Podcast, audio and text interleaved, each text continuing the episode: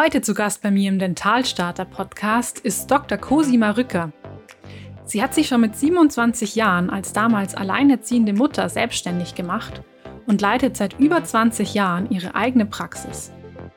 Kurz nach dem Schritt in die Selbstständigkeit hat sie damals quasi durch Zufall begonnen, an der Berufsschule zu unterrichten und fand so nach und nach ihren Weg hin zum politischen Engagement bei der Bayerischen Landeszahnärztekammer. Heute ist sie neben ihrer Praxisleitung als Vorstand des Zahnärztlichen Bezirksverband Oberpfalz und Referentin für die Bayerische Landeszahnärztekammer tätig und ist nebenbei mit ihren 53 Jahren auch schon Oma. Was sie an diesem bunten Mix so spannend und bereichernd findet und wie sie es immer wieder schafft, Beruf und Familie unter einen Hut zu bekommen, das erzählt sie uns heute im Podcast.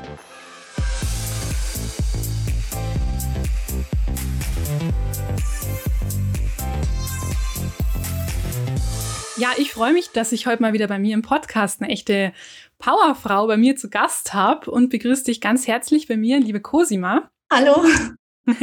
ja, wir haben uns ja ähm, schon während meiner Studienzeit kennengelernt, weil ich auch hier und da für eure Zeitschriften von der, von der Kammer auch Artikel geschrieben habe und umso mehr freue ich mich, dass ich heute mal ein bisschen mehr über dich erfahre und über deinen Weg, denn dein Weg ist ja mega spannend. Du leitest ja schon seit über 20 Jahren deine eigene Praxis in Amberg. Das ist ja in der Nähe von, von Nürnberg. Du arbeitest ja nebenbei eigentlich schon immer auch für die Landeszahnärztekammer. Und was ich auch noch weiß, dass du mit deinen 53 Jahren auch schon Oma bist. Also ich kann mir vorstellen, dass du da ganz, ganz viele Menschen um dich hast, die da einiges von dir einfordern und dir relativ selten langweilig wird. Könnt ihr mir vorstellen?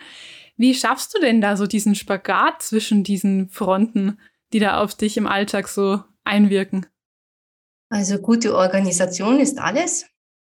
In der Praxis habe ich ein gutes Team. Bin schon fast 25 Jahre niedergelassen.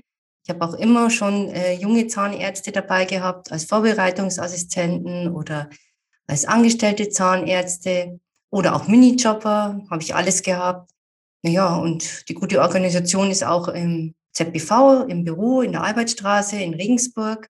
Da sind ja ganz gute Verwaltungsangestellte. Wir haben zwei Vollzeit- und eine Teilzeitkraft und die arbeiten mir perfekt zu, so dass das kein Problem ist. Hm, das hört sich sehr gut an. Wie kann man sich denn das so vorstellen? Ähm, wie schaut so eine klassische Arbeitswoche bei dir aus? So wie viele Wochenstunden bist du dann selbst in deiner Praxis? Und wie viele gehen vielleicht für andere Dinge so drauf? Also Montag, Dienstag, Donnerstag bin ich vormittags von 8.30 Uhr bis um 11 und ähm, nachmittags von 4 bis halb 8 äh, in der Praxis am Patienten.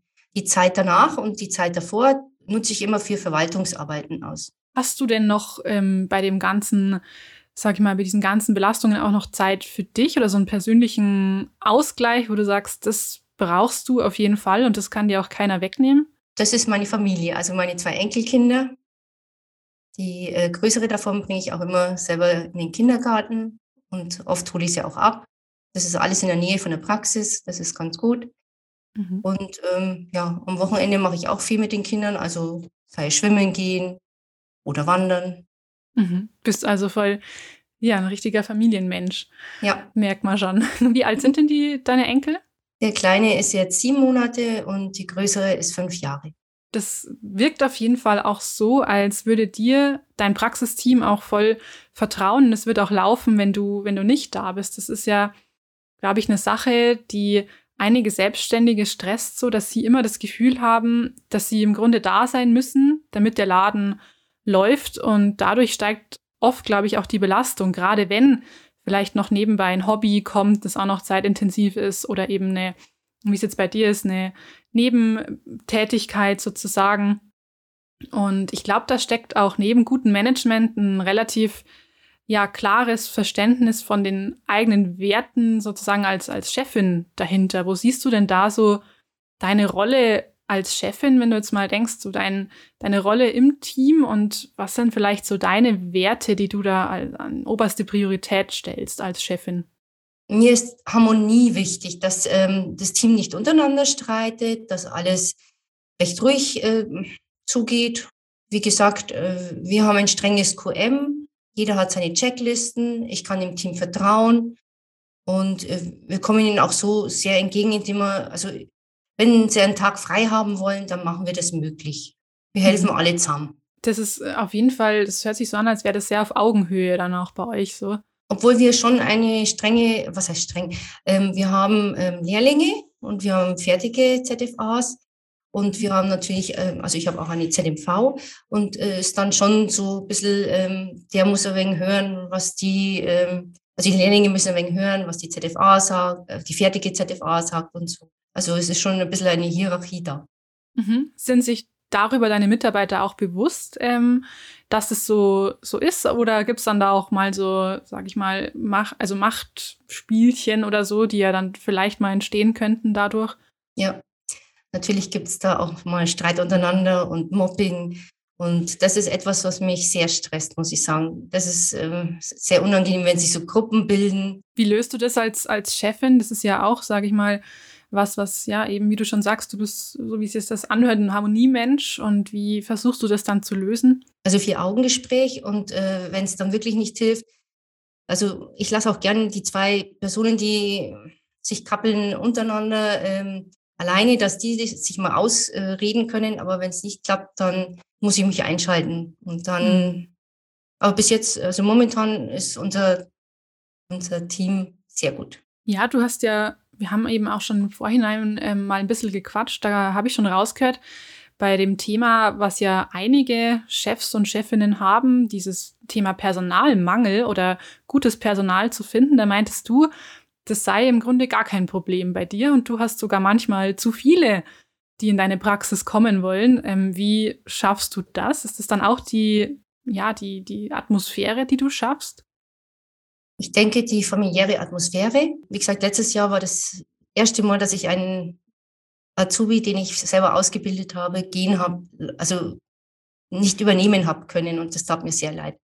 Mhm. Und dann habe ich natürlich Mütter, die jetzt wieder ähm, gerne mehr arbeiten wollen und das muss ich alles berücksichtigen, damit halt jeder zufrieden ist. Aber wie gesagt, dadurch, dass ich viele Praktikantenstellen anbiete, habe ich kein Problem, ähm, Gott sei Dank kein Problem, einen Lehrling zu finden. Mhm.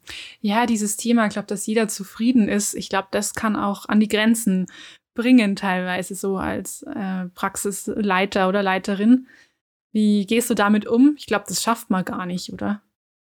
Ja, also oft ähm, einigen wir uns dann Gott sei Dank auf einen Kompromiss. Wenn wirklich äh, die ZMV sagt, sie möchte aber unbedingt die und die Stunden arbeiten und sie, das geht nicht, entweder so viele oder nicht, wie gesagt, muss man einen Mittelweg finden. Und ja. bis jetzt haben wir das immer gut geschafft. Wie, wie ist es dann nochmal, wenn, wenn du jetzt so oft auch eben nicht da bist? Welche Arbeiten gibst du da ans Team ab? Gibst du da so ganz klassische Arbeiten ab oder ist es relativ spontan, was eben anfällt? Sagst du zum Beispiel, also wenn, wenn jetzt eine komplizierte Endo anfällt, die will auf jeden Fall ich machen? Oder was sind so deine Gebiete, die du da als Chefin nie abgeben würdest?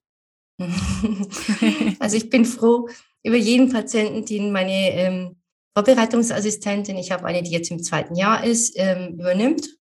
Egal ob Privatpatient, nicht Privatpatient, es wird halt der Patientenwunsch berücksichtigt. Wenn der Patient sagt, ich will aber unbedingt zur Cosima Rücker, dann mhm. kommt er zu mir. Ansonsten bin ich froh um jeden Patienten, den mir meine Vorbereitungsassistentin abnimmt. Warum? Weil dir das mittlerweile, sag ich mal, weil du auch andere Prioritäten hast oder was macht dir am meisten Spaß so im Alltag? Mir gefällt die Chirurgie ganz gut. Ah, okay. Das heißt, das äh, machst, mhm, machst auf jeden Fall dann auch du in der Praxis, oder? Nein, nein. Ich, ich mhm. springe nur, also bei mir darf die Maria wirklich alles machen so heißt mhm. meine Vorbereitungsassistentin. Und wenn wirklich, wenn irgendwie was sein sollte, dass sie sagt, oh, die Wurzel kriege ich jetzt nicht raus, dann komme ich halt dann dazu und hilf. Wenn du sagst, du, du magst so gern die, die chirurgischen Dinge, das ist ja, glaube ich, auch doch das, was mit der Zeit auch recht anstrengend mal werden kann, so auch körperlich. Wie machst du das nach über 20 Jahren Tätigkeit, so dass du immer noch sagen kannst, die, die Chirurgie liegt mir am meisten oder macht mir auch am meisten Spaß? Ja, ich denke, Technik ist das ähm, Geheimnis. Ja. Oft braucht man gar nicht viel Kraft, sondern wenn man irgendwie einen Punkt hat, wo man mit dem Hebel ansetzen kann. Und den hast du, hast du raus, den, den Kniff. Die Kniffe. Und wie hältst du dich so körperlich äh, fit? Ich habe mal gehört, so, oh ja, mit so ab 50 merkt man es dann schon irgendwie als, äh, als Zahnärztin oder auch als Zahnarzt, dass das auch ganz schön ja, auf den Nacken schlagen kann. Oder wie ist da deine Strategie? Also ich fahre gern Fahrrad mhm. und ähm, ich bin leidenschaftliche Skifahrerin. Oh, sehr schön. Also Bergsport, wie es manchmal so klassisch ist in Bayern. Ich mache das auch wahnsinnig gerne. Ich habe es auch schon im Intro gesagt, du bist ja auch Referentin der Landeszahnärztekammer und seit 2018, glaube ich, bist du Vorständin vom, von ZBV, also Zahnärztlichen Bezirksverband Oberpfalz. Wie kann man sich da jetzt die Arbeit genau vorstellen? Was machst du da genau als Vorständin vom ZBV? Das meiste nimmt eigentlich ähm, die Lehrverträge in Anspruch. Das mhm. heißt, jede, jeder Lehrver Lehrvertrag muss ähm, von einem Vorsitzenden unterschrieben werden.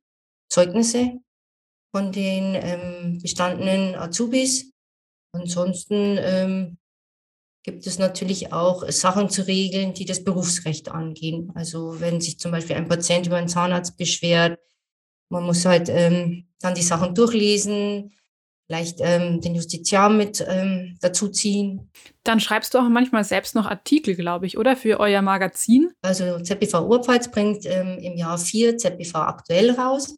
Das ist das Magazin für die Mitglieder. In unseren Sitzungen, die immer Mittwoch nachmittags laufen, äh, wird dann besprochen, ähm, was jeder dazu äh, beitragen kann. Dann haben wir auch letztens, wir hatten letztens an der Uni diese Bund, äh, bayerische Fachschaftstagung, wo alle Fachschaften eben in Regensburg zusammengekommen sind. Da war ich auch noch äh, mitten im Examen, war ich da schnell auch noch mal kurz, habe äh, hab ich da kurz vorbeigeschaut. Und das heißt ja auch, dass du durch diese Position im Grunde auch viel Kontakt noch zur Uniklinik und zu den Studierenden hast, oder? ZBV Oberpfalz hat immer eine gute Beziehung zur Uniklinik Regensburg gehabt. Wir machen ja auch unseren Oberpfälzer Zahnärztetag dort. Und die klinischen Arbeitskreise laufen auch an der Uniklinik in Regensburg. Also es ist ein sehr gutes Verhältnis da. Und äh, dadurch, dass ich bei der Bayerischen Landeszahnärztekammer noch das Referat übernommen habe, äh, das Referat Nachwuchsförderung, Beruf und Familie, habe ich jetzt auch ähm, mit Studierenden zu tun, mit der Fachschaft zu tun, mit jungen ähm, Zahnärztinnen. Nochmal kurz zum Ordnen. Also du bist ja jetzt aktuell zum einen Vorstand von diesem ähm, Bezirksverband und in der Kammer. Wie ging das aber eigentlich los? Wie bist du damals überhaupt zu dieser Arbeit gekommen neben deiner eigenen Praxis, dass du dich eben standespolitisch engagierst? Wie, wie lief das? Also ähm, sechs Jahre nach der Praxisgründung war ich stellvertretende Obfrau äh, für, den, für unseren Bereich Amberg-Sulzbach. Da äh, bin ich dann zu einem Röntgenkurs geschickt worden. Blauäugig wie ich war, bin ich da hingegangen. Ich wusste ähm, nicht genau, dass es dann die Ausbildung zum Röntgenmoderator war, so dass ich die Aktualisierungen habe durchführen können für die ZFAs und für die Zahnärzte. Die sind ja jetzt immer also seitdem sind sie ja immer in Fünfjahresrhythmus äh, notwendig, die Aktualisierungen. Ja, und 2007 bis 2011 war ich dann selber Obfrau, also nicht stellvertretende, sondern Obfrau für den Bereich, also für unseren Bereich Amberg-Sulzbach. Und du hast, glaube ich, hast du mir auch erzählt, mal ähm, in der Berufsschule auch unterrichtet, oder? Ja. Wie kam es dazu? Ein Kollege, der damals alle drei Klassen unterrichtet hat, hat einen, ähm, ähm, ja, ist ausgefallen, krankheitsbedingt da bin ich eingesprungen, weil meine Praxis ähm, die nächste dran war. Und äh, die drei Klassen waren mir dann bald zu viel. Die habe ich dann ähm, nacheinander, nacheinander habe ich dann eine Klasse dann abgegeben, so dass ich am Schluss nur mehr immer die zwölfte Klasse habe. Und das habe ich seit 2000 gemacht bis letztes Jahr. Ja, das ist ja schon auch eine Sache. Ich meine, du warst damals, da komme ich später auch noch mal drauf, was ja ganz spannend ist. Du hast schon mit 27 deine eigene Praxis gegründet. Und dann bist du eben auch noch in diese Ämter reingerutscht. Ähm, war das aber dann doch immer was, was dir auch bis heute noch Spaß gemacht hat, oder? Es macht mir viel Spaß, weil es eben was anderes ist, als in der Praxis, also nur in der Praxis zu arbeiten. Wenn jetzt manche sagen, boah, das auch noch. Warum ist es anscheinend für dich kein Punkt, dass es eine Mehrbelastung wäre? Weil es viel Freude bereitet, äh, dieses Netz, also wir vernetzen uns gegenseitig, wir lernen uns besser kennen, also die Zahnärzte, die Jungen und die Alten und auch, ja, das ähm, hilft einem dann auch sehr viel. Das klingt auf jeden Fall schön. Ich merke das auch immer wieder durch den Podcast, wie, wie schön das ist. Es ist ja auch eine Sache so, wieso hast du diesen Podcast neben dem Studium gestartet? Kurz vor dem Examen bist du wahnsinnig, wo ich mir denke, nee, aber vielleicht war es einfach auch eine Art Ausgleich für mich, weil man einfach mal rauskommt aus dieser sturen, ja, zahnärztlichen Tätigkeit, sage ich jetzt mal. Oder bei mir natürlich dann auch aus diesen sturen Strukturen im Studium. Also es war für mich auch schon immer irgendwo wichtig. Nochmal kurz ähm, dazu, du bist ja dann jetzt durch diese Vorstandschaft eben in die Kammer gekommen. Also ich glaube schon, dass ähm, für sehr viele Zahnärzte, Zahnärztinnen in ganz Deutschland die Zahnärztekammer auf jeden Fall ein Begriff darstellt. Vielleicht magst du aber trotzdem nochmal erklären, was genau die Kammer so macht. Also die Kammer, die BLZK und eben die acht zahnärztlichen Bezirksverbände, die vertreten die Belange der ganzen bayerischen Zahnärzte. Wir sind ja 16.000, über 16.000 Zahnärzte in Bayern. Sie kümmert sich um die Erhaltung und Wiederherstellung der Mundgesundheit der Bevölkerung. Ähm, die Kammer kümmert sich um die Fortbildung. Anscheinend, wenn du sagst, du bist ähm, Referentin für Nachwuchsförderung, Beruf und Familie, ist das Ganze ja auch in, in bestimmte Ressorts gegliedert, oder? Was gibt es da sonst noch für Ressorts dann? Oh, ich glaube, es gibt 15 Referate. Ich zähle einfach mal ähm, welche auf, die mir einfallen. Ähm, äh, Referat für die GOZ. Dann gibt es das Referat für Strahlenschutz, äh, zahnärztliches Personal. Ganz wichtig, das ist praktisch das Referat, was sich ähm, um die Ausbildungsverträge kümmert, um die Weiterbildung von, unseren, äh, von unserem Personal. Dann ähm, gibt es ähm, KFO-Referat natürlich. Mhm. Und jedes Referat hat einen eigenen Referenten. Gut, und du hast dich jetzt eben für, für die Nachwuchsförderung, Beruf und Familie entschieden. Also du hast vorher schon gesagt, du bist ein Familienmensch, deswegen ist es recht naheliegend. Also hast du dir das auch selbst dann ausgesucht? Ich wurde gefragt und ich habe aber sofort dann zugesagt, weil mich das selber interessiert, weil ich eben ganz viele Assistente, Assistenten schon gehabt habe und äh, gerne mit jungen Menschen zusammenarbeite. Also mhm. ah, ja. ja, das war mein Referat, ja. Ja, und ich meine, du, du, glaube ich, sprichst da ja auch aus Erfahrung, wenn wir jetzt mal auf deine, ähm, auf deinen Lebenslauf im Grunde nochmal eingehen. Du hast dich, wie gesagt, mit 27 schon selbstständig gemacht. Ich bin jetzt 27, habe gerade mein Examen in der Tasche und ich glaube, ich und auch meine, meine Mitkommilitoninnen und Kommilitoninnen denken jetzt gerade vielleicht noch nicht so dran, sich sofort selbstständig zu machen. Vielleicht ist da ein anderer Trend da, können wir später auch nochmal gern drüber sprechen. Aber wie kam denn bei dir jetzt selbst persönlich der Wunsch, dich schon so früh selbstständig zu machen? Gut, nach meiner Vorbereitungszeit, ich hatte ähm, eine sehr gute Praxis im Bayerischen Wald, eine ähm, Praxis, die alle Bereiche abgedeckt hatte, wollte ich unbedingt wieder zurück nach Amberg in meine Heimatstadt. Ich habe dort den großen Vorteil gesehen, dass nicht viele Frauen niedergelassen waren. Und ich ähm, wollte den Vorteil nützen und ähm, habe eine Praxis übernommen. Mhm. Woran denkst du, lag das, dass da früher sich jetzt speziell wenig Frauen, wie du sagst, niedergelassen haben? Also auch wie ich äh, studiert habe, war der Männeranteil einfach höher. Und äh, wie man ja jetzt sieht, ich glaube, wir sind bei fast über 80 Prozent Frauen. Ja, da hat sich schon wirklich was verändert, geschlechtertechnisch. Wie war denn deine damalige familiäre Situation? Wie wie du dich selbstständig gemacht hast? Ich habe meine Tochter ähm, bekommen ähm, vor dem ersten Semester, also. Ach, als Studentin schon?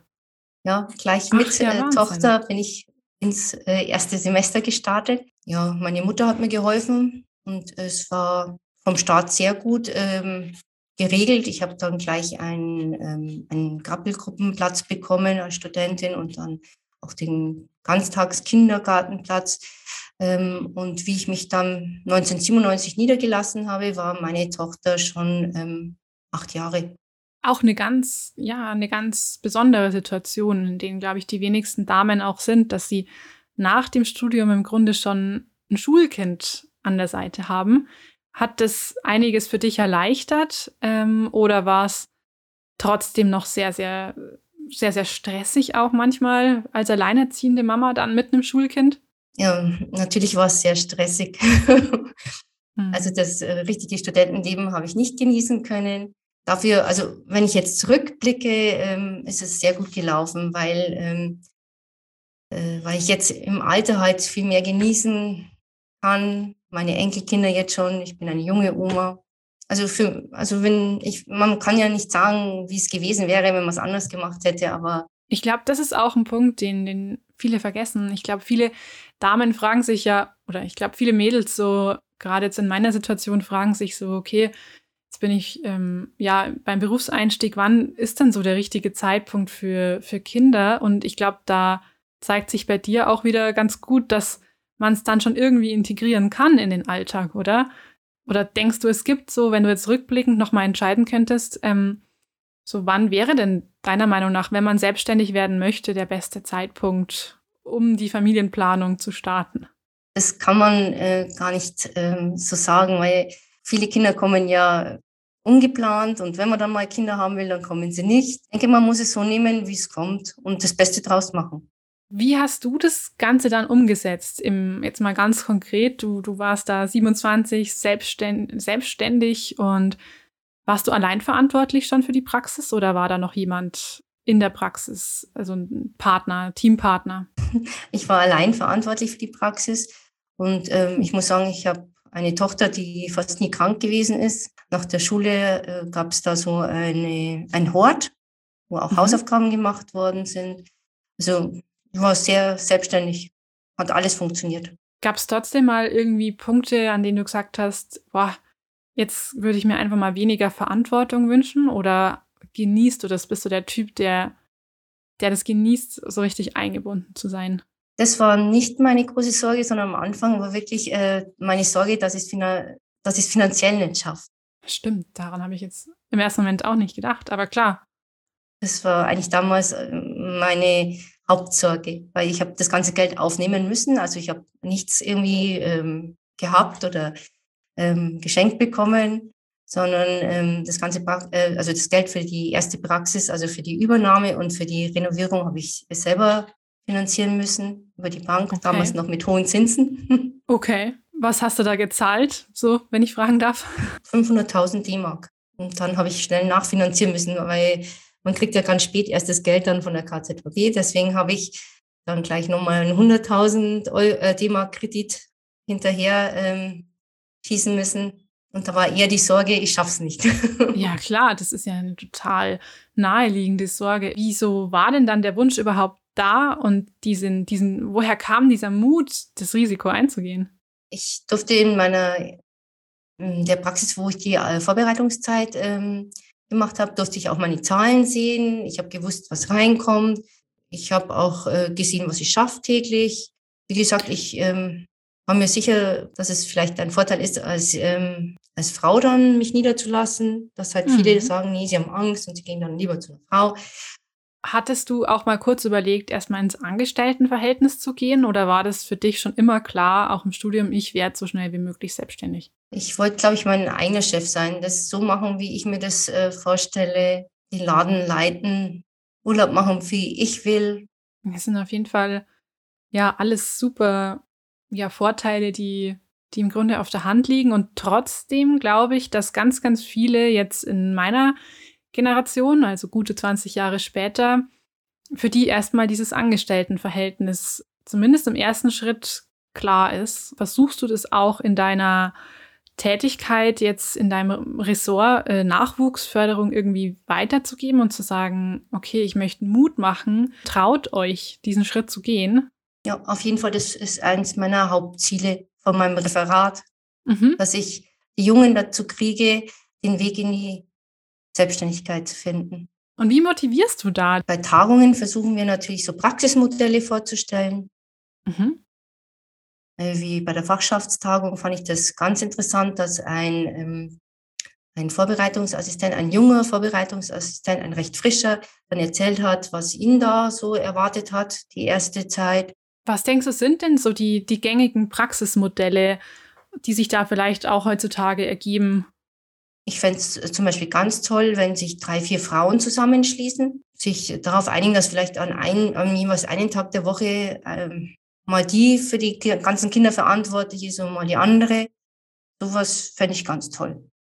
Und organisiert ihr dann da auch jetzt aus, aus politischer Sicht, wenn du sagst, das ist eines deiner Hauptziele, irgendwie, ja, Seminare oder so, ja, Tage, wo sich eben dann wahrscheinlich vor allem eben auch die Damen mal zusammensetzen, vernetzen können. Ähm, Gibt es da die Möglichkeit, um sich da auszutauschen?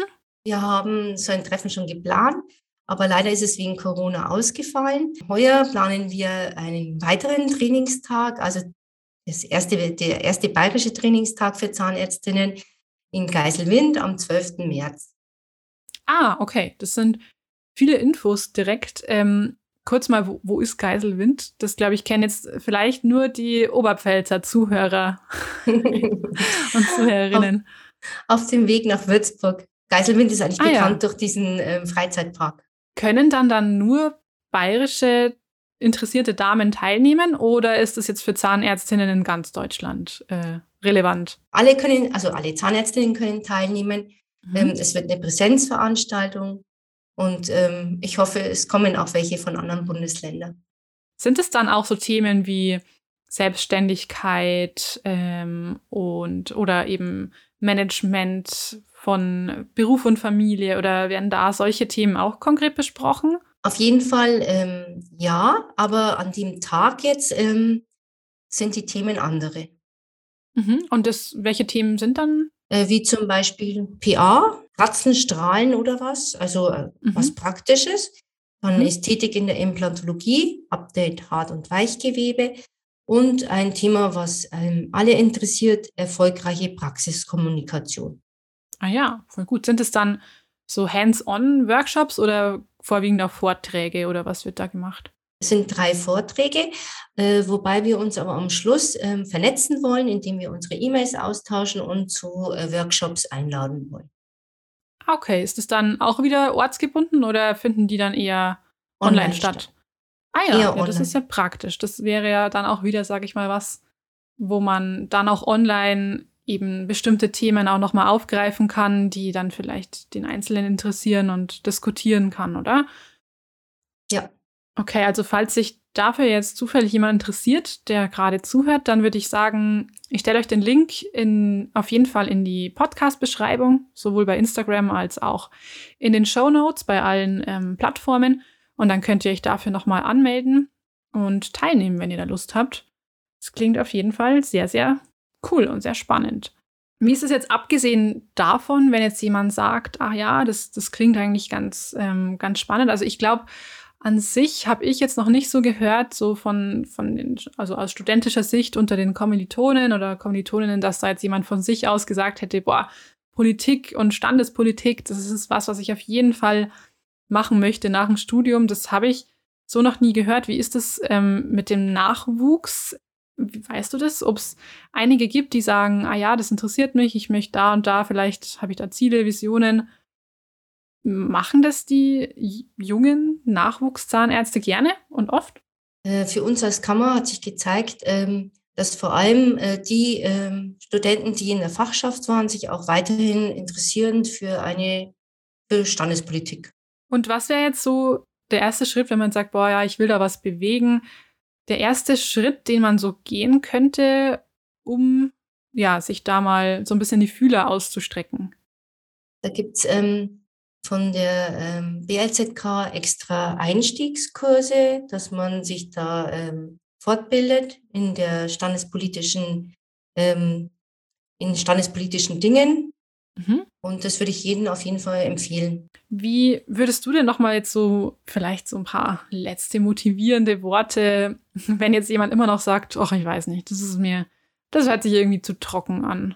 Auf keinen Fall, weil es, äh, dieses Netzwerk ist wirklich ähm, sehr schön.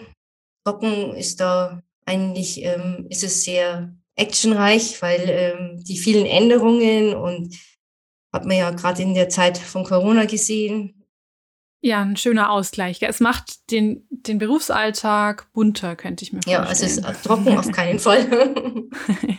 Was waren so deine persönlichen Highlights in dieser Nebentätigkeit über die Jahre? Gab es da so ein paar Events, die dir irgendwie im Kopf geblieben sind? Auf jeden Fall unser Oberpfälzer Zahnärztetag. Das ist mhm. ein Highlight, den zu organisieren, den mitzuerleben. Dann ist es auch immer schön, ähm, im Herbst den Bayerischen Zahnärztetag mitzuerleben, mitzumachen. Oder jetzt eben dieser, dieser erste Bayerische Netzwerk- und Trainingstag für Zahnärztinnen. Also ja. wenn, wenn der gut läuft, dann haben wir wirklich was bewegt. Ja, dann kann ich nur sagen an alle, die jetzt zugehört haben heute, vielleicht seid ihr jetzt ein bisschen motiviert geworden durch die Cosima, die ähm, eben ihren ihren eigenständigen Praxisalltag nach seit 20 Jahren wuppt. Ich glaube auch, dass es ein bisschen auch einfach an Aufmerksamkeit für dieses Thema fehlt und deswegen ist mir die Folge heute auch am Herzen gelegen, da einfach mal ein bisschen, ja, vielleicht bei dem einen oder anderen Interesse zu wecken. Ich hoffe, wir konnten das schaffen und bedanke mich da ganz herzlich bei dir, Cosima, fürs Gespräch und ich wünsche dir, ja, alles, alles Gute weiterhin. Bleib so positiv, so motiviert Vielen Dank und alles Gute. Danke dir auch. Ja, falls du jetzt, lieber Podcasthörer oder Podcasthörerin, dich selbst gerne neben der rein zahnärztlichen Tätigkeit ein bisschen engagieren möchtest, dann kannst du dich auch sehr gerne jederzeit bei Dr. Cosima Rücker melden. Und ich möchte euch zum Schluss auf jeden Fall nochmal an den Netzwerk- und Trainingstag für Zahnärztinnen in der Nähe von Würzburg erinnern. Der findet ja am 12. März statt. Ihr könnt euch auch bis kurz vorher noch anmelden. Und der Tag, der bietet euch die Möglichkeit, in ein ganz spannendes und professionelles Netzwerk einzutauchen von Zahnärztinnen und im Nachgang könnt ihr dann auch regelmäßig online Erfahrungen austauschen. Organisiert wird das Ganze von der Bayerischen Landeszahnärztekammer und den beiden Zahnärztinnengruppierungen Dentista e.V. und dem Zahnärztinnen-Netzwerk Deutschland.